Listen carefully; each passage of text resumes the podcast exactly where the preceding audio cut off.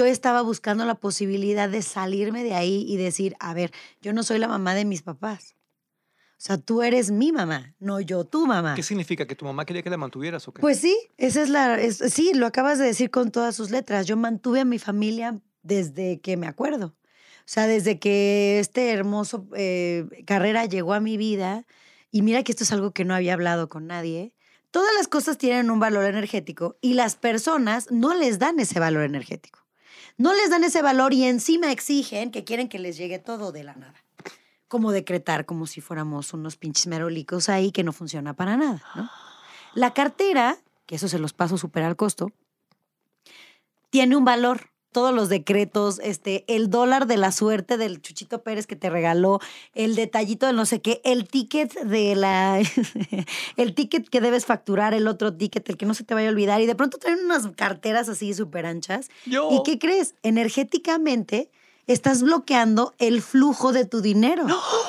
Sí, sí, la cartera solo debe tener dinero y cosas que impliquen dinero. Hola, ¿qué tal? Bienvenidas, bienvenidos, bienvenides a mi cueva, la cueva de Álvaro, de Álvaro Cueva. Y hoy me siento poderoso. ¡Hora! Porque estoy con la más guerrera, mi Violeta Isfel. ¡Hola! Por fin se nos hizo. Mira que he leído muchas cosas de las que has escrito. Siempre has hablado maravillas. La verdad es que no me ha tocado así de, no me gustó. La verdad a mí no me ha tocado. Pero no manches, yo tenía muchísimas ganas de poder platicar un día de estos contigo. Violeta, por primera vez en la cueva de Álvaro voy a hacer lo que nunca he hecho. ¿Cuál es? ¿Qué es? Esto va, o sea, sin escaleta, va sin cuestionario, Órale. va de amigos, Va, de Brothers, me encanta. neto. Va. Es distinto. Sí. Va a ser épico. Tú que nos estás viendo, siguiendo, nos estás escuchando por primera vez, pícale al signo de más para que nos sigas eternamente, porque esto te va a enloquecer. Pícale a la maldita campanita para que recibas las notificaciones todo el tiempo y compártelo, porque te prometo que va a ser una experiencia inigualable. Eso. Y es que estoy contigo, mi Violeta. Ay, muchas gracias. Qué honor. Yo te voy a decir cosas que a lo mejor son muy reveladoras, pero para mí tú eras la sucesora de Verónica Castro. No, ay, wow. Neto. Qué wow. porque yo encuentro muchos vasos comunicantes entre ella, que es una diosa, Sí lo es. y tú. Hombre, muchas gracias. ¿Cómo le has fregado, Violeta? Sí, yo sí, le he picado caño. Y tú, como mi Vero, Sí. vienes de abajo. Sí, totalmente. O sea, nosotros no nos dieron nada. Nos lo fuimos construyendo. Amo tu vida, amo tu Gracias. carrera, Sí. porque tú sí, sí, sí. O sea, todo el mundo dice, ay, no, es que la inspiración y la motivación. No, no, no. Violeta Isfel sí es Sí. una figura aspiracional. Muchísimas gracias. Sí. Y, y lo que más te admiro es que en los últimos años, meses, has hecho lo que no hizo Verónica, lo que no hacen las otras grandes, ¿Qué? que es abrir tu corazón de una forma Ah, sí. insólita a través de las redes sociales. Explícame, por favor, de dónde sacas esos ovarios para transparentarte. Pues mira, es algo que desde hace mucho tiempo ya venía yo eh, buscando la manera de lograr que el público se diera cuenta que soy una persona igual que todos los demás. Es solo que pues tenemos un trabajo que nos tiene un poco más expuestos, ¿no? Pero, pero como que no hallaba la forma. A mí lo que me llamó mucho la atención fue una vez que una chavita se acercó a tocarme para ver, uno, si era real. Y dos, otra vez, un- otra chavita en otro momento me preguntó que si yo iba al baño. Entonces fue como un, o sea, me, me, me- asustó un poco el tema de que me vieran como plástica o porque a lo mejor y la cantidad de personajes que la vida me dio oportunidad de defender eran demasiado superficiales o que el público como que se está, el público se estaba yendo muy hacia cada uno de mis personajes sin darse la oportunidad de tal vez conocer a Violeta. Entonces, ¿qué pasa? Llega la pandemia, que creo que fue la bendición más grande que me pudo haber llegado en la vida, porque eh, llegó un momento en el que no solo mi trabajo se vio afectado, sino el de mi esposo también. Nosotros teníamos un año de casados apenas. Y ya nos había tocado la novatada de recién casados, que en lo que te adaptas, en lo que si el dinero alcanza o no alcanza, ya sabes, contando los centavos. Y la, ver- de verdad, nuestro primer año de casados la pasamos muy rudo. Fue muy crudo. Pero tú eres una estrella, ¿cómo es posible? ¿Se supone Pues, que eres millonaria? No, hombre, eso es lo que todo el mundo piensa. todo el mundo jura que tenemos los millones guardados y la realidad es que no. Imagínate en mi vida, digo, es, es a lo mejor algo que no había comentado antes, pero como estoy en tu cueva, yo puedo contar lo que yo quiera. Resulta que hay muchas cosas de cuando eh, hubo mucho trabajo, como Atrévete a Soñar, los conciertos y todo este rollo, que además yo no era conocida, por lo tanto el tabulador con el que me pagaran, con el que me pagaron no era el de una estrella ni era el de una persona muy famosa, porque nadie sabía que Atrévete a Soñar y todo el iba a ser el madrazo que fue. Entonces, pues no es que me hayan pagado mal, pero tampoco me pagaron bien. O sea, para todo lo que yo hice, no inventes. Pero no lo reniego porque después de eso vinieron montonales de bendiciones. Pero a lo que voy con esto es que mucho de ese dinero se fue con mi familia. O sea, yo vengo de un pueblito muy chiquito, vengo de una familia hasta cierto punto muy disfuncional en muchos sentidos, funcional en otros, que en su momento me ayudaron mucho con Omar. Pero yo estaba buscando la posibilidad de salirme de ahí y decir, a ver, yo no soy la mamá de mis papás. O sea, tú eres mi mamá, no yo tu mamá. ¿Qué significa? ¿Que tu mamá quería que la mantuvieras o qué? Pues sí, esa es la. es- sí, lo acabas de decir con todas sus letras. Yo mantuve a mi familia desde que me acuerdo. O sea, desde que este hermoso eh, carrera llegó a mi vida, y mira que esto es algo que no había hablado con nadie, este, pues lo del poco dinerito que me pagaban o lo que fuera, a veces solo alcanzaba para ir y venir.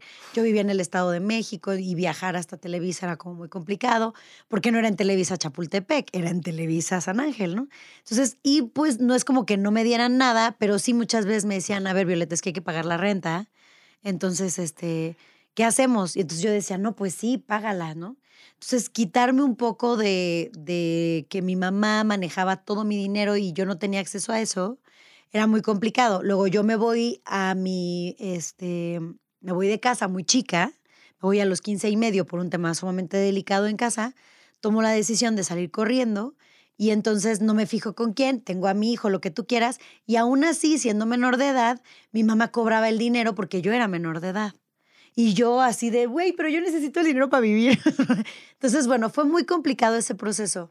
Entonces, pues sí, efectivamente, mucha de la lana que fue entrando, una vez que nace mi hijo y tengo el apoyo de mis papás, pues sí, tenía el apoyo de mis papás porque yo los mantenía. Entonces me los traje del Estado de México para la ciudad porque los amenazaban por teléfono. Como yo era la que salía en la tele, les hablaban a mis papás así de, los vamos a secuestrar. Y, o sea, hablaban como con un montón de amenazas que dije, no, o sea, nuestra seguridad, qué delicado. No, no, ¿sabes qué? Vénganse todos para acá. Entonces, un departamentito chiquito en la del Valle, atrás de Radio Fórmula, que creo que ya no está ahí Radio Fórmula, pero ahí teníamos un depa que rentaba y que pues le eché todos los kilos para sacar adelante a mi hijo, a mis papás.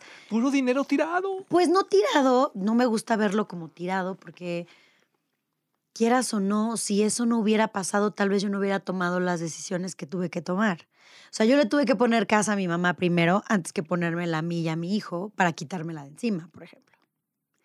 O sea, yo tuve que decirle, a ver, ¿cómo le hacemos para que tú seas sustentable tú? Porque aparte yo ya llevaba un proceso de terapia de dos años en donde descubrimos que efectivamente yo estaba jugando un rol que no me correspondía, ser la mamá de mis papás biológicos, ¿no? Entonces sí fue como, no. Entonces yo decía, ¿cómo le hago? ¿Cómo le hago? ¿Cómo le hago? ¿Cómo le hago? Porque pues también lo entiendo. Mis papás vinieron, de, si mi familia no era muy funcional, la suya era tres veces más disfuncional que la mía. ¿El día de hoy sigues manteniendo a tus papás? No, ya no. Pero fue un proceso muy difícil. Pero porque tú aparte los hiciste crecer. Pues me hubiera encantado decirte que lo logré, pero fue una batalla perdida. O sea, solo te puedo decir que... Rompiste con ellos. Que pues sí, tuve que hacerlo. O sea, hoy, y esto es algo que no he hablado con nadie, Álvaro, y agradezco el espacio porque, no sé, no sé, algo tiene, me preguntabas, ¿cómo es que has logrado transparentarte así ante el público? Siento que tienen derecho a saber hasta cierto punto, no tanto porque sea el morbo de que quieran saber de mi familia, sino porque me ha pasado que a través de las pocas historias que yo he contado de mi vida, hay millones de personas que se sienten reflejadas con eso y que no hayan que hacer, no saben a dónde ir, no saben cómo resolver.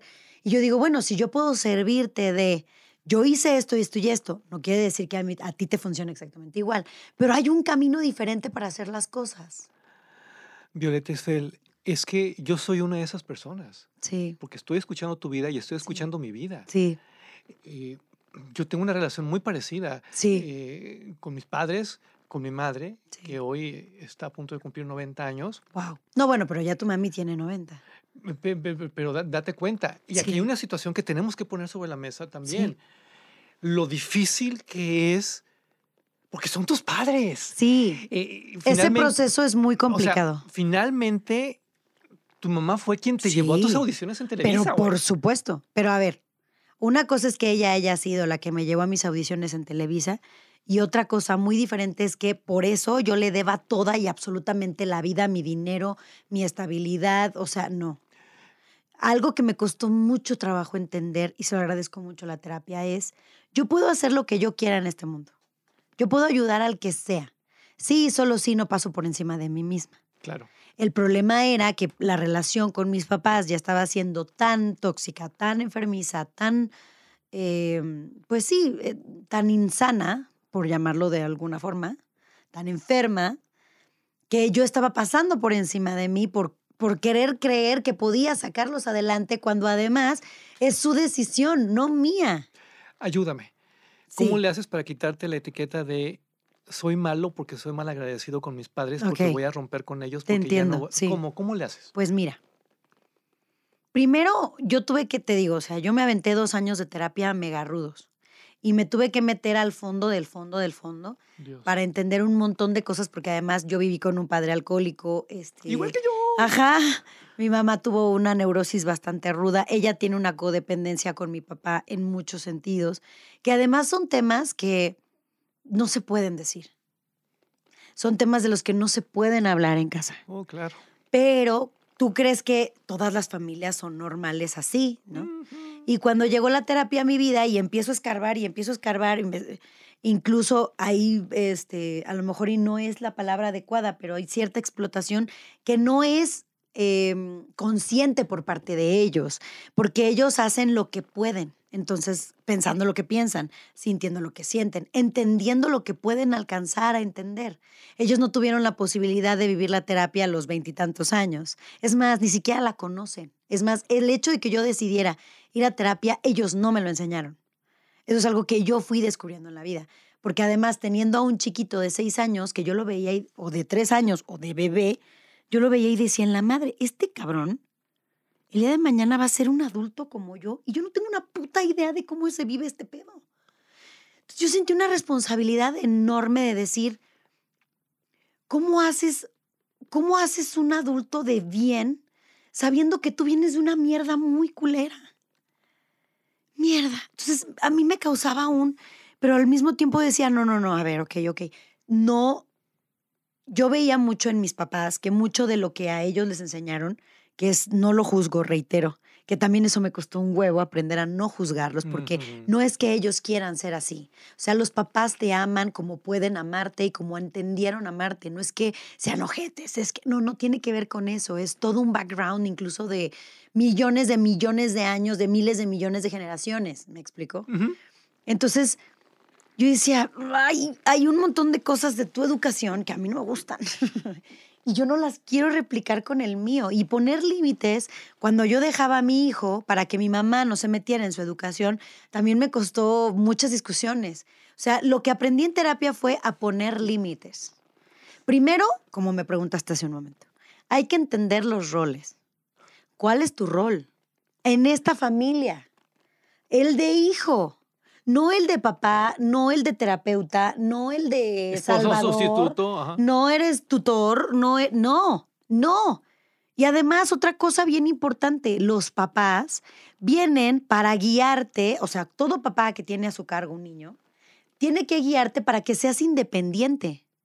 Pero tristemente en esta sociedad, incluso muy arraigada, no solo en México, me atrevo a decir que también es un poco muy de Latinoamérica, y no estoy juzgando a nadie, ¿eh? que quede claro, está muy este rollo de, claro, voy a tener ocho hijos para que mañana me mantengan. He escuchado eso, no sabes cuánto. Yo también. Y entonces es como un, neta, les estás dando herramientas para que te mantengan. O sea, ¿qué pedo? ¿Qué cosa más egoísta es eso? Eso es amor de padre. Ay, yo tengo mis dudas. Lo respeto, más no lo comparto. Entonces yo entendí que lo único que tenía que hacer era lograr darle las mejores herramientas posibles fuera de lo que no me gustaba de mis papás, porque también hay un montón de cosas que me gustaban. Mi papá me enseñó a escuchar música clásica, mi papá me enseñó a hacer un guion para poder tener las fiestas infantiles que tenía y hacía shows con mi mamá. Y esa parte no mames, la disfruté muchísimo. Mi mamá tuvo la fortaleza para decirme, eso que tú ves, esa niña subiéndose la falda, esa niña enseñándole las chichis al productor, eso no se hace. O sea, hay un montón de cosas chingonas que tengo de mis papás, pero la más difícil fue tan grave y tan grande que tuve que entender que ellos viven como pueden vivir, entendiendo lo que entienden, pensando lo que piensan, teniendo el back que tienen y que yo no puedo hacer nada por salvarlos si ellos no quieren ser salvados, si ellos no quieren ser ayudados. ¿Por qué no te conocí a los 20 años? Mi vida hubiera sido muy diferente. Porque ni yo lo sabía, mi amor. Estas son cosas que yo entendí en algo muy dentro de mi sistema decía es que tiene que haber otra manera. Esta no puede ser la única manera de educar a una persona. Esta no puede ser la única manera de vivir. No es posible que yo esté sintiéndome jodidamente mal todo el tiempo. También he sido mucho trabajo, te digo, no solamente en terapia, sino tengo, me atrevo a decir, un camino espiritual en el que sí trabajo mucho y todos los días. Violeta, ¿cómo sales adelante de la depresión? Pero además, ¿cómo sales adelante de la depresión cuando eres una figura pública y tienes la obligación de andar con la sonrisa por todos lados? Pues mira, cuando entendí, primero se lo debo a mi esposo. Y antes que otra cosa, creo que me lo debo a mí misma porque si yo no hubiera hecho toda la terapia que he hecho durante todos estos años en mi vida, yo jamás me hubiera dado cuenta que estaba deprimida, por ejemplo o jamás me hubiera dado cuenta que algo no estaba del todo bien, porque yo no sabía que era depresión al principio, quiero que sepas. ¿Te dieron antidepresivos? Sí, claro, pero me los dieron naturales primero, o sea, me dieron como unas microdosis muy fuertes de herbolaria para ver si eso funcionaba y si no, el paso siguiente eran antidepresivos o cosas ya más químicas. Pero pues digo, han estigmatizado muchísimo el tema de los medicamentos y la realidad es que el mundo tiene que entender que somos una caja bioquímica. Yo jamás te he visto gorda en tu vida. Pues mira, sí me sentía así, a lo mejor y no. ¿Sentía? Sí me sentía así y obviamente la báscula decía que estaba 10 kilos arriba y para mí 10 kilos era, ¡ay, no puede ser! Mi vida, yo estaba 55. No, sí, me la bañé, me la bañé, tienes toda la razón. Pero es lo que te digo, cada quien vive sus propias realidades y sus propios monstruos y para mí fue bien duro llegar a un casting en que un productor me dijera, es que estás gordita, ¿no? Yo creo que no te va a poder contratar para esta. No, pero espérame tantito. Y entonces es como un... Y no le dije nada. A ti y a mí nos tocó una época siniestra. Puta. Donde, espérame, o sea, no era de que estás gordito. O sea, te humillaban de una manera súper ruda, te hacían pedacitos y ya no quedaba nada de ti. No, es que eran elitistísimísimas. Racistas, casi. No, no, no, era de mil cosas. A nosotros nos tocó la, todas las fobias juntas. O sea, estuvo muy cañón. Y a mí me decían, es que te van a meter mano. Y yo te juro por Dios, desde que llegué a la Ciudad de México, yo soy de Monterrey, eh, yo estaba esperando que me metieran mano. Ay, no. Y lo peor es que nunca lo hicieron. O sea, porque aparte yo estaba como muy consciente, así como muy en mi melodrama mexicano. Imagínate el tema de, sí, algún día va a llegar este momento y lo voy a tener que hacer, todo sea por la carrera. O sea, ¿cómo crees? Yo estaba muy mentalizado. Fíjate qué fuerte. Alguna vez que cuando presenté un proyecto de telenovela, recuerdo excelente, que, que, que, ya, no me, ya no hallaban por dónde tirarme porque estaba muy bueno. Claro. Y, y la ejecutiva me dice, ya, paz, cerró la carpeta. Te voy a decir la verdad. Yo no te puedo contratar así como así. Tienes que hacer méritos. Cuando si no sangra, no, duele. No, Digo, si no sangra, no puede ser posible. ese, ese cuento chino de que tiene que doler para que, te, para que lo valores. O sea, imagínate que yo, o sea, tenía mi boleto para el camión en, el bolsillo, salía el camión de la terminal del norte dos, tres horas después, me estaba diciendo esto la fulana, yo dije, pues, ¿en qué momento me encuero, no? ¿Cómo, cómo funciona? o sea, es que... Eh, no, ya luego me explicó que hacer méritos era trabajar gratis durante no sé cuántos meses. Y, sí, sí, sí. Y, lo que nunca, nunca, nunca, nunca se imaginó es que yo iba a regresar precisamente a cobrarle los méritos, eh, porque yo sí quería hacer una carrera aquí. Entonces, ¿cómo viviste tú eso? Pues mira, la realidad Porque además es tú que sí saliste adelante. No, yo vi de todo, A ¿eh? ti no te metieron mano jamás. No, jamás. O sea, porque es que me queda claro que tú Es tienes que como una que- dignidad bien especial. Mira, es que es lo que yo te. Eso es algo que también no me había atrevido a hablar. Que quede claro que no estoy tirándole a las mujeres, ni soy feminista, ni. Porque ahora resulta que todos son de cristal y no puedes decir nada, ¿no? Pero la realidad, yo estoy hablando desde mi punto de vista, desde mi experiencia y desde lo que yo viví. ¿Qué pasó? Yo vi de todo, manito. De todo. Igual que yo. Desde la que se levantaba la falda, desde que te digo, la que embarraba las chichis. Y había cosas que yo no me daba cuenta. Y la más virginal, además. Pero mi mamá era, fue la que ella tejía. Toda su vida tejió.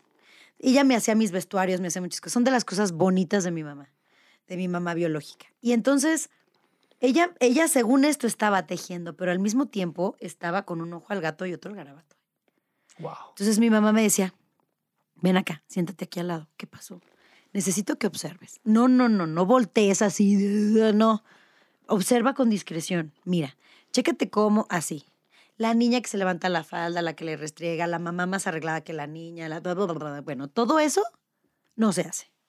Se puede hacer, es el camino más fácil y seguramente a alguna de ellas le van a dar un papel más importante que el tuyo. Pero aquí, si te van a valorar, es por tu talento y te va a costar. ¿Cómo? Estudiando. Mi mamá me puso clases de baile, me puso clases de canto. Violeta, en lugar de tomar natación, decidió tomar hawaiano. Imagínate. O sea, yo las artes era una cosa que a mí me llenaba el alma desde súper chiquita. Entonces, claro que vi. Vi muchas cosas, muchas. Con respecto a eso, yo jamás vi a un productor metiendo mano o algo así, ya te, te mentiría. Eso sí es algo que nunca vi. Lo que yo entendí durante todo este tiempo es que también saben, creo que a dónde y a dónde no. O sea, ¿cómo te explicas que hay un montón de chavas que dicen, ay, es que fui abusada? Ay, es que a lo mejor y sí, porque imagínate, yo no sabía que podías tener la percepción de no poder asociar esta carrera sin dar algo a cambio que tenga que ver con Cuerpo Matic. Y tú me estás diciendo que venías de Monterrey sabiendo que ese día iba a llegar. Y así creciste, imagínate. No, se pone peor. No, o sea, para terminar y que me cuentes esta historia porque está cañón, jamás me había pasado que me contaran esta versión. O sea, a mí me dijeron, a mí, gracias a mi mamá, me dijeron que había un camino que iba a costarme un huevo. O sea, que iba a ser muy cabrón. Porque yo tenía que ser tan buena como para que la otra de cara bonita con las chichis en la cara del productor no le funcionaran, porque necesitaban a una talentosa. Pero eso me iba a costar mucho tiempo y que ese no era el camino fácil. O sea, al menos a mí sí me dijeron que había otro camino.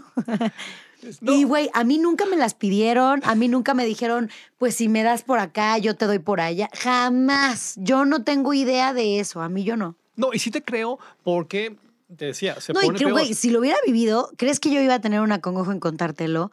Obviamente no. No, es, es como lo de las drogas. Claro, Igual, todo el mundo me decía, Álvaro, es que vas a entrar al mundo, Al de la de la- perdición. Bueno, te va a pasar de todo, te vas a inyectar, te vas a meter. Güey, tuve un noviecito que cuando su familia se enteró que yo, fui a- que yo era actriz, bueno, de puta no, perdón, de puta no me bajaban. Que porque seguro era una drogadita y me metía de todo. Y yo así, ¿qué pedo con este mundo? ¿En qué concepto nos tienen? ¿Te ¿Qué reír? pasa? A, a mí me decían este, que, que todo era como droga, droga, droga, droga, droga. ¿no? Entonces, entonces, y que en las fiestas era lo peor, porque ¿Cómo ahí sí, o sea, ibas a caer, pero ¿por qué ibas a caer? Entonces, me toca a, los, a las pocas semanas de, de- de estar aquí en la Ciudad de México y de entrar a trabajar ahí en, en- en- en televisión, Sí. eh, que se hace una fiesta de una telenovela eh, muy importante. Sí. eh, la escritora la organizaba y las protagonistas y todo el reparto, el productor y demás. Y pues por alguna extraña razón yo fui invitado a la fiesta.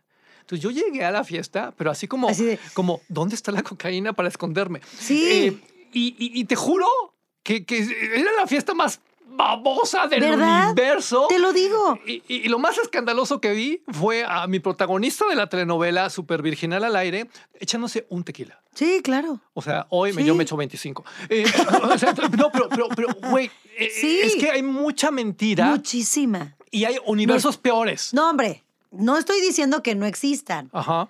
Pero a mí, a mí, a mí, jamás en la vida, o sea, todas estas historias que cuenta Lupita D'Alessio ahora que abrió su biografía y- que nos contó de las cosas terribles que vivió y que, no sé, o sea, no, no, debe haber estado muy cañón en esa época. Yo no, Es que también tiene que ver con uno. Yo O sea, también lo creo. eh, porque Sí. uno mm, sabe hasta dónde y, y qué busca y qué no busca. Mira, después de todo lo que he estudiado, Uf.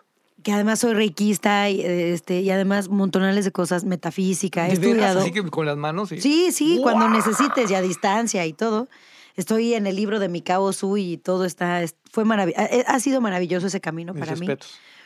Este, después de muchos años de, de estudiar esto y de tener como este camino, pues sí, espiritual, porque así es como se llama, va un poquito más allá de la personalidad que tenemos, va un poquito más allá de solamente ir como borregos haciendo lo que este mundo dice que hay que hacer. Empecé a descubrir que efectivamente la realidad en la que vives no es otra cosa más que proyección. O sea, si lo que está afuera no te gusta, el problema no está afuera. El problema está adentro, es qué estás haciendo tú. ¿Cuándo tomaste la- las decisiones que tuviste que tomar para llevarte hasta ahí? Si, lo que estás viendo no te gusta, como el caso de mis papás biológicos, que me di cuenta que no era lo que quería, si quieres resultados diferentes, pues tienes que hacer las cosas diferentes, ¿no? Y empiezas a ser un imán de todo aquello para lo que te estás poniendo en disposición de trabajar, que para poder construir o poder crear algo, necesitas esto de decretar como estúpidos, no lo hagan, por favor, no Mm. sirve para una chingada porque no funciona así. Gracias. No, o sea, please, no, no paguen su dinero y aparte es lo peor porque se frustran y entonces sale peor y entonces estás con expectativa. Es que no funciona así. O sea, para poder crear algo que además no depende del 100% de ti, porque si te pones a pensar para que el esperma por el que naciste llegara al óvulo de tu mamá, imagínate todos los átomos, moléculas, eh, este, momentos, cosas, toda la energía que se tuvo que generar solo para que ese momento sucediera. Está cañón. O ahora imagínate lograr, no sé, por ponerte un ejemplo. Yo soñaba con en algún momento poder hacer un concierto. Moría. Era de mis sueños más grandes de la vida. Yo decía, bueno, algún día. Y mira que antes yo no tenía conocimiento de esto que te estoy compartiendo. ¿Qué necesitas? El pensamiento claro de que, ¿qué quieres? Un concierto. Pero no dices, quiero el concierto con 20 mil personas, lo quiero yo de rosa y con el person... No, solamente yo sabía que en algún momento me gustaría hacer un concierto. Y lo solté, pero además, cuando lo piensas, necesita tener una intención que vaya en congruencia con lo que estás visualizando. ¿Me explico? Sí. ¿Con qué intención lo estás haciendo? ¿Porque quieres el dinero? ¿Porque quieres un beneficio? ¿Porque es una motivación? ¿Porque es solo una experiencia? ¿Qué es? Yo solo sabía que era una experiencia que quería vivir. Punto. Ahora, la emoción es como tener la corriente eléctrica de estas luces. Es decir, tú puedes enchufar el teléfono a cualquier corriente, a cualquier socket, si tú quieres. Ajá. Pero si no hay corriente, no se carga, ¿no? La emoción es así. La emoción es como la gasolina para lo que necesitas, pero ¿qué crees? Necesitas generar una emoción consciente en congruencia con lo anterior, en congruencia con tu visualización, en congruencia con tu intención. Lo visualizas, tiene la intención en congruencia y en congruencia te emocionas. Es que si no, tu sueño se convierte en pesadilla. Total, pero es que eso es lo que pasa. Hay un montón de personas haciendo todo esto que te acabo de decir sin conciencia de nada y luego dicen, no mames, ¿por qué me va de la chingada? Porque tú lo creaste y no te estás dando cuenta de que lo estás haciendo. Dios te puso en mi camino. Es que ahí te va. A ver. En los peores momentos de mi vida, cuando no tienes que hacer estas cosas, yo las hacía. Ok. Esta cosa de los decretos. Ah, perdón, falta un último paso antes de que A ver. continúe.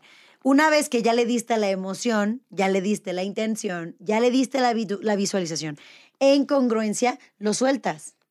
Ya no es tu responsabilidad.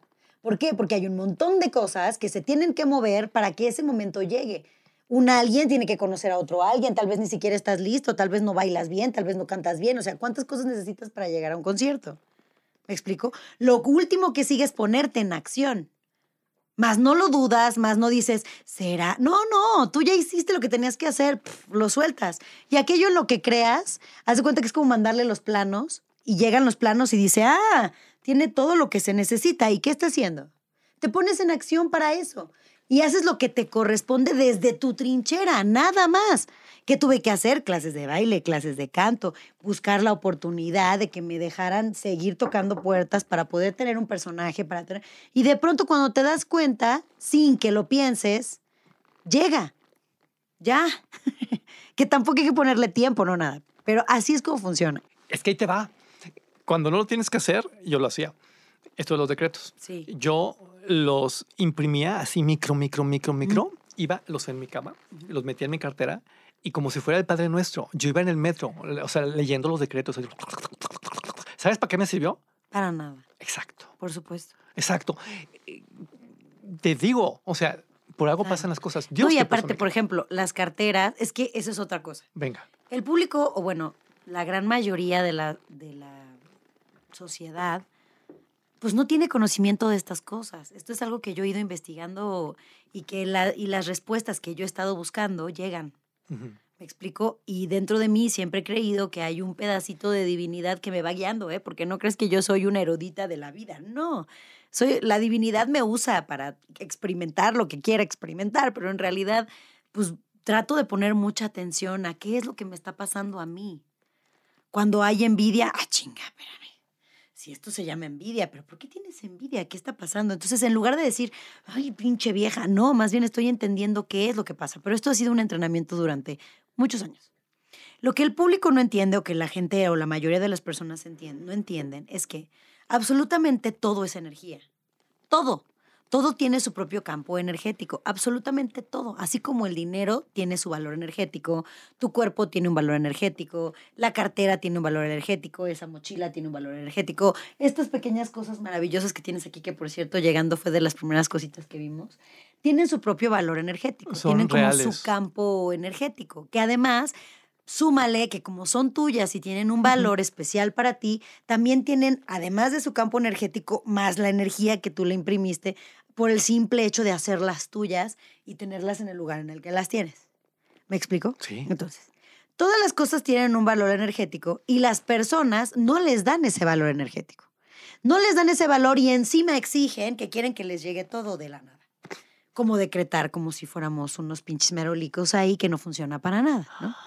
La cartera, que eso se los paso súper al costo, tiene un valor. ¿Cuál es el valor? De guardar tu dinero y tu identificación. Nada más. Ah, no, pero les gusta traer al crew completo de todos los santos, como si eso los fuera a hacer eh, la diferencia de que los, pues si los traes a todos no te van a saltar, ¿no? O si, no, no, y ahorita voy a eso, ¿eh? El crew de todos los santos, todos los decretos, este, el dólar de la suerte del Chuchito Pérez que te regaló, el detallito de no sé qué, el ticket de la, el ticket que debes facturar, el otro ticket, el que no se te vaya a olvidar, y de pronto traen unas carteras así súper anchas. Yo. ¿Y qué crees? Energéticamente estás bloqueando el flujo de tu dinero. Sí, sí, la cartera solo debe tener dinero y cosas que impliquen dinero. Es decir, la tarjeta de crédito, la tarjeta de no sé, Los puntos de no sé quién. Los puntos departamentales del no sé cuál, este, y tu, in- tu identificación, ¿no? Porque pues para eso sirve. Pero todo eso que tú haces es como tener tu casa sucia. O tener tu casa con estos acumuladores. ¿no? Voy a llorar. que tienen 20 mil cosas acumuladas por ahí. Güey, si no hay huecos energéticos, o sea, si no hay espacio, ¿cómo chingados quieres que llegue lo que te corresponde? Porque, a ojo, todos tenemos derecho a todo. Es solo que nuestras propias mentalidades, nuestras propias cosas, pues sí, aprendidas en esta inconsciencia de no saber qué hacer con nuestra propia energía y dónde ponerla o dónde inyectarla y no estarla desperdiciando a lo pendejo, ¿verdad? Porque nadie nos lo enseña llega un momento en el que es como si todo está ahí para ti, para que llegue, pero por las cosas mal aprendidas de las cuales no has trabajado y no estás consciente, te pones un gran paraguas gigante. Y entonces todo eso que debería llegarte No te llega. no llega, porque tú no estás haciendo nada para decir, no mames, esto está desordenado, esto también, y cómo estoy yo, y qué está pasando. Ah, ok, y conforme vas teniendo este pequeño nivel de conciencia, es como si quitaras ese gran paraguas y de pronto todo eso que necesitas llega. Acuérdate que una ley universal es la ley del menor esfuerzo. En México nos han enseñado que si no sangras, no te corresponde. Y no es cierto. Y yo soy la prueba fiel de que sí, piqué piedra durante muchos años, mi amor, miles. Pero no piqué piedra sufriendo, sangrando. Ah, no, yo disfruto mucho mi trabajo. En lo que me valoraron, en lo que descubrieron que era buena haciendo mi trabajo, pues tomó tiempo. No es como que, ay, ya llegué y por favor, mírenme, hagan todo lo que yo digo. Pues obviamente no. Deme el papel, señor productor. Claro que no. Yo tenía que hacer el trabajo que tenía que hacer para llegar a este punto en mi vida. Ya. Enséñame a tener una buena relación con el dinero. Claro, ahí te va. Bueno, se los voy a pasar al costo. Esto es energía pura, ¿eh? Que quede bien claro. El dinero, no, el dinero es sumamente celoso, su energía. Es muy celosa. Si le das demasiado valor, no llega. Si quieres atesorarlo, se va. Si quieres, este, lo menosprecias, ay, no, no hay que hablar de dinero, porque entonces si hablas de dinero no llega, se va. Es que es muy meticuloso.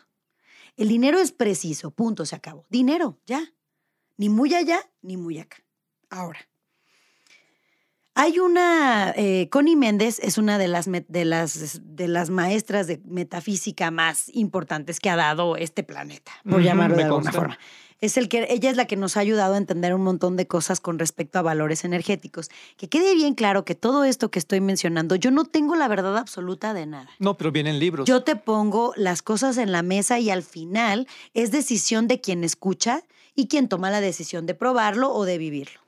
Ahora, si vas a tomar la decisión de dar este valor al dinero, no lo hagas como de, ay, a ver si es cierto. ¿Esto qué me está diciendo Violeta? Vamos a ver si pruebas. Ya le diste en la madre, porque no estás teniendo la intención en congruencia para lograrlo. ¿Estamos de acuerdo? Sí. Tiene que ser en una neutralidad.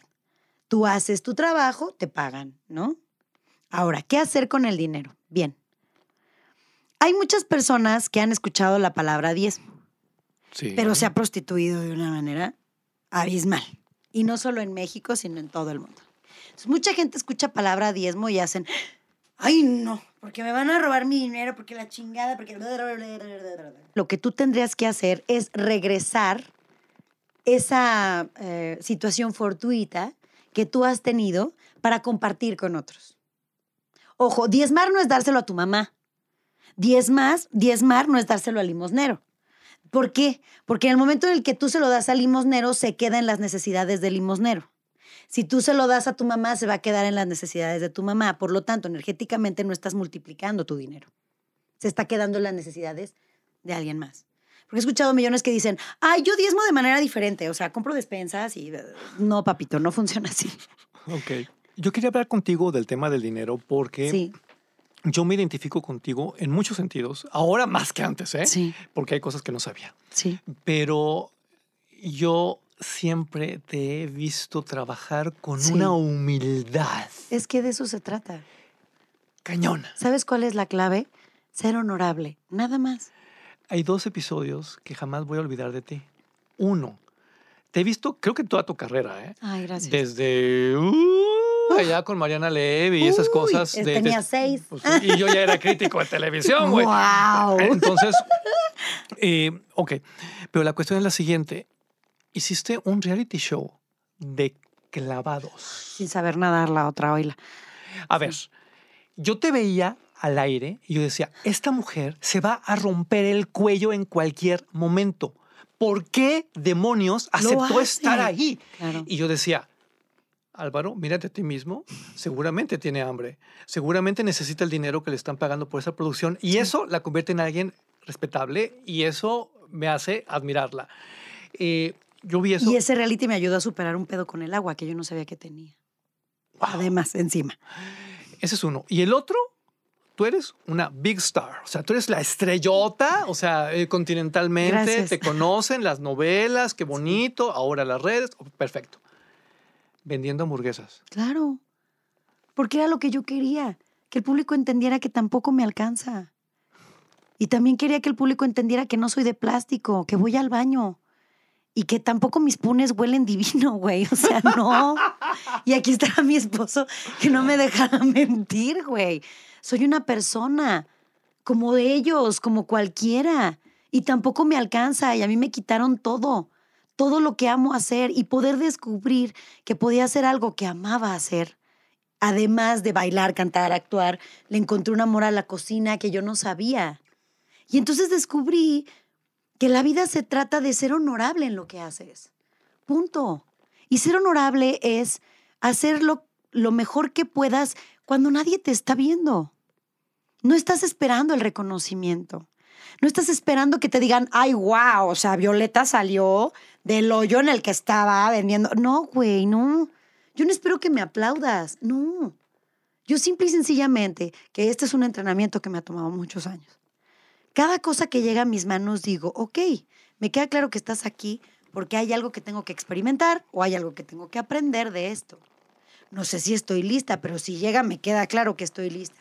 Bueno, voy a hacer lo mejor que pueda y seré lo más honorable que pueda para lograr defender, que ah, esta es una oración que hago siempre cuando termino Lagunilla, que agradezco tres veces siempre digo, gracias, gracias, gracias por permitirme honrar tu divinidad a través de esta experiencia humana. Y ya. Entonces, esa es una oración que yo descubrí en mi vida, no es como que alguien me la enseñó. En el momento en el que empecé a entender que de esto va, que lo único que venimos aquí es a experimentar y yo me declaro una fiel coleccionista de experiencias porque, o sea, güey, se me dicen esto y digo, ay, déjame ver cómo sí. Pues sí hay tiempo, pues órale, ¿no? O sea, como venir aquí, güey, vengo de clase de yoga, vengo de un pinche ensayo para las estrellas bailan, ¿no? Y, te lo juro, esta Georgia aquí que no me dejará mentir, venía yo así de, ay, pero voy a ver al barito, sí quiero ir. Entonces, güey, hice el esfuerzo para estar aquí, no me importa, ¿no? Entonces, bueno, para concluir con el tema del dinero, porque no lo pude cerrar, yo te lo juro, empecé diezmando cinco pesos. Un día pude diezmar ocho mil pesos. Ya. Pero es así, todo el dinero que entra no es de, chingale, es que no, no, no, no. Tú sabes perfectamente que eso, ese 10% no existe porque es como devolverle a aquello en lo que creas, llámelo como lo llames, para mí se llama divinidad, pero hay para personas que se llama de miles maneras, ¿no? Y en esta vida para mí la divinidad se llama Violeta y yo estoy haciéndome responsable de esta que soy, ¿no? Y entonces es como un, ok, tú me diste de comer, bien, yo te doy este 10% en agradecimiento para que otros despierten y puedan tener la misma plenitud que tengo hoy. Por eso es que diezmo en ese lugar en donde sé que están ayudando a otros a decir, güey, tú eres dueño de tu propia energía, no sabes cómo usarla, no hay pedo, ven, acá te enseñamos, mira, esto es muy simple, tienes que empezar a ponerte en una vibración un poquito más alta, porque si vibras muy bajo, entonces le llamas al ratero, le llamas, o sea, todo lo de baja vibración te alcanza cuando tú estás vibrando ahí. Si tú no estás vibrando ahí, esas cosas no te alcanzan.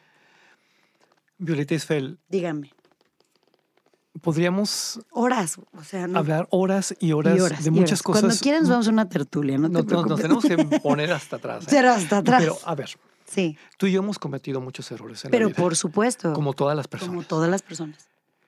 Quiero saber si tú también, como yo, en este momento de tu vida, eres feliz. Sí. ¿Verdad que sí? Por supuesto, porque es más, incluso le han dado tanto valor a ¿Eres feliz? ¿Eres feliz? Es demasiado, lo han subestimado. Y la realidad es que no es solo, es que no es ser feliz o no, es simple y sencillamente ser. Y ser feliz no es una euforia psicótica. No, es aquí y ahora. Hay un gran libro que si lo quieren tomar adelante, para mí fue y sigue siendo un gran cable a tierra y sigue siendo un gran entrenamiento. Y mira que ya le di como cinco vueltas. Se llama El Poder de la Hora pero yo lo recomiendo en audiolibro, porque puedes estarte arreglando, bañando, haciendo cosas para tu vida. Mira qué bañosa. Y lo estás escuchando y la información va entrando y entonces esa, esa información que entra, yo me la llevo de tarea para mi día, solo ese día. Y yo, en cambio, necesito tener el libro en la manita. Está perfecto. Yo, soy el güey que va en el metro leyendo. Está eh, perfecto. o sea, Se pasan las estaciones porque me quedé clavado en el libro. Yo lo entiendo. Yo puedo leer. A mí me fascina leer. El tema es que la vertiginosidad de mi vida a veces no me da el tiempo. Y también sé que hay un montón de mamitas solteras que luego me escuchan y me dicen, es que, ¿cómo le haces?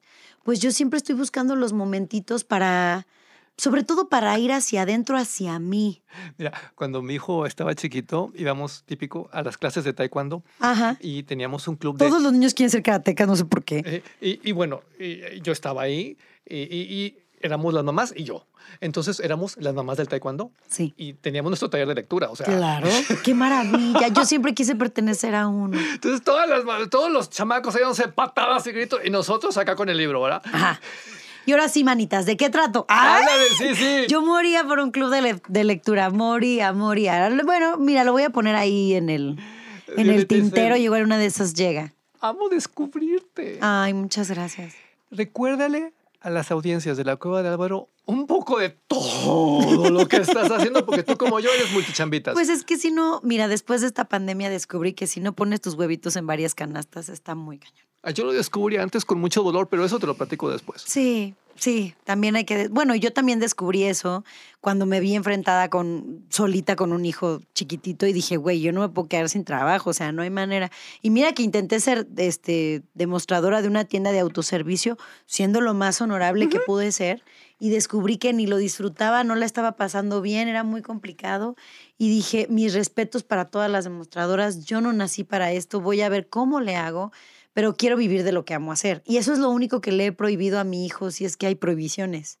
O sea, yo le digo, tienes prohibido una cosa en la vida, mi amor, y es vivir de algo que no ames hacer. Así que, porfa, échale ganas. No hay pedo, mira, yo te ayudo. Prueba. ¿Cuántos años tiene tu hijo ahorita? Cumple 20 en diciembre, ya en unos días. Igual que el mío. ¿Cómo crees? No. Hay que juntarlos. claro. Mi hijo está haciendo DJ ya ahorita y anda tocando y El mío está Tiene- una carrera. Ay, acá, muy- No, él intentó, iba a estar en este rollo de ingeniería en audio y descubrió que no, que le gustaba como otro tipo de cosas. Y ahorita lo contrataron para una serie, también es actorcito, lo hace muy bien. Entonces, ahorita quiere entrarle al Twitch y hacer sus, sus, este, sus lives y ama jugar videojuegos. Pero le digo, chale, pues sácale provecho a eso, no inventes. Sí, mamá, sí. Entonces está como en eso. Ahí va. Ahí va. Oye, pero bueno, estábamos con Ah, todo lo que haces. Pues mira, en este momento, Lagunilla, mi barrio, que me siento muy orgullosa porque, por cierto, ya tenemos un año, tres meses en cartelera y mira que pospandemia, es decir, un chorro. Ya vamos por nuestras 200 representaciones ahora en enero. Un bailongo que, ay, pues a estas podrías ir. Se va a poner bien bueno. Ya, me apunto. Va, me va, va. comprometo públicamente a estar ahí. Oiga, 26 creo que es de enero, pero cualquier cosa te digo. Casi rumbo a mi cumpleaños. No. Wow, va a ser mi fiesta. Vas a ir con una- a festejar con una licuachela, así, precumpleaños con licuachela. Ay, Yes. Pues Lagunilla, mi barrio, estamos viernes, sábados y domingos, va a haber un maratón navideño, este, 27 26, 27, 28, 29 y 30, hace una pausa y regresa, creo que para la tercera semana de enero. Este, al aire, ahorita está Bola de Locos, que es un programa de comedia que me encanta, en donde estoy interpretando a Xiomara, que es una, este, una chava que aspira a ser una vedette de las de antes Mm, que, uy, bueno, y padrísimo. Y de hecho trabaja como en un barcito y ella se siente cara, muy cara todo el tiempo. Este, El Príncipe del Barrio es un proyecto que nació, fíjate qué chistoso, nació gracias a la obra de teatro. De hecho, querían que se llamara Lagunilla Mi Barrio, pero ahí en temas de derechos y cosas meh, no se pusieron de acuerdo, pero se llama El Príncipe del Barrio y en lugar de estar en la Lagunilla, estamos en un lugar que se llama Lomas de Chacaltepec. Y yo soy muy fan. Puedes buscar lo que he escrito de ese programa. Es que, qué emoción, la verdad. Yo estoy muy contenta. Y entonces, bueno, esa regresa a la segunda temporada para el próximo año. Bola de Locos también regresa para el próximo año. Israel Haitovich está haciendo otro, otro programa de comedia en donde también me quiere, porque pues, él y yo tenemos muchos años de trabajar juntos en la comedia. Y yo seré la más feliz de estar ahí. Y pues por ahora, ¿Querías más? no, por ahora es justamente lo que está sucediendo en mi vida y obviamente la cereza del pastel, dos miles por siempre, que fue este reencuentro en donde me dieron chance de regresar a cantar las divinas, desde otro lugar, desde un lugar de disfrute, con una experiencia diferente. Este, ya no con la angustia de, ay, tiene que quedar muy bien, no me puedo equivocar porque no quiero que me corran, porque no, ahora ya lo estoy viviendo desde un lugar como más padre, mi hijo ya está más grande, ya no tengo que estar tan al pendiente. Yo vivía culpable sintiéndome que era una mamá ausente, y ahora no, ahora ya mi hijo me pudo ver en el escenario desde la butaca, que es algo que nunca le había pasado. Pudimos conciliar como esa parte que tenía Omar como destapada de es que tú no estabas. Y en ese momento entendió él, ahora entiendo por qué no estabas. O sea, tú estabas haciendo esto para que yo comiera. Sí, mi amor. Y lo valoró, me abrazó. Bueno, fue de los momentos más bonitos de mi vida. Y pues tenemos una girita, ¿verdad? que empieza este 7 de marzo en, este, en la Arena Ciudad de México. Y de ahí tenemos pendiente Mérida, este, Veracruz. Eh, por ahí escuché también Guadalajara, Monterrey. Y, Y bueno, aunque no lo creas, también me tendrás ahí. ¿eh? pero por favor, gracias. Y como saben, en redes sociales, que por cierto quiero aprovechar para agradecerle a toda la audiencia que me para en la calle para decirme, viví tu aventura, me encantó. Es que y se ha vuelto una, es que vivimos como el detrás de cámaras de todo, el detrás de mi vida, el detrás de los proyectos, el detrás de todo y encontré en este, encontré un nicho maravilloso en este vaivén de las redes sociales que además agradezco mucho que mi, mi avidez de, de seguir creciendo y de seguir avanzando pudiera ser la transición de no solamente ser un artista, sino también ser un artista que vive y navega en redes sociales porque es una conversación que ahora pues es el pan de todos nuestros días. A lo mejor no fuiste como Verónica Castro, pero eres lo que Verónica Castro sería si sí. estuviera en tu generación. Sí, si yo le hubiera tocado a esta generación, yo creo que hubiera hecho lo mismo. No, para mí es un honor. Yo a ella la quiero muchísimo. En esta serie que hicieron de Gloria, querían que yo interpretara a Verónica. Hicieron ahí, de hecho hice casting y todo. Por ahí tengo fotos que igual y te comparto para que las suban, no sé este, hice mi casting, pero luego cambiaron partes de la historia, bla, bla, bla, y creo que esa escena la terminaron quitando y ya no, ya no me, ya no tuve el honor de, pero ay no, qué, qué este, qué honor. ¿Ves cómo estamos conectados? Sí. Te recuerdo, La Cueva de Álvaro es una producción de N Podcast. Síguenos, pícale al signo de más. Sí. Activa las notificaciones como picándole a la campanita y comparte este material con tus amigas, con tus amigos, con tu familia, con tus seguidores. Es para ti, somos una comunidad y hoy más que nunca porque creo que muchas, muchos y muchas nos estamos identificando contigo. Sí, ay, muchas gracias. Pues mira, yo me doy el tiempo en redes, he recibido una cantidad de mensajes. ¿Cómo le hiciste? Oye, es que estoy atorada con esto, es que estoy atorada con el otro. Y te juro, me doy el chance de leer y decir, mira, tal vez yo no soy la experta en el tema, pero hay una institución así, hay una institución así, ¿por qué no le pruebas por aquí? Asesórate muy bien, ve a terapia, por favor. Es que es para ricos. No, mi amor. Hay un montón de instituciones universitarias que ya tienen a las personas haciendo listas para ser terapeutas, pero tienen que hacer servicio social y no cobran nada o cobran muy poquito. Y además, cuando tú tomas la decisión de ir a terapia, llegan las herramientas correctas para que llegues y te alcance y no tengas un conflicto. Violeta Isfel, eres inmensa. Yo espero que alguien muy importante esté escuchando la cueva de Álvaro en este momento y te lleve a otras instancias, porque, y como esto es lo atípico en la cueva de Álvaro, te lo voy a decir tal cual, el mundo te necesita. Que Dios te bendiga, gracias. Muchas gracias. Te amo mucho. Y yo también. Y, amo descubrirte. Pero ya nos debemos una tertulia. Hmm. Y se va a poner más bueno. Hasta la próxima. Muchas gracias.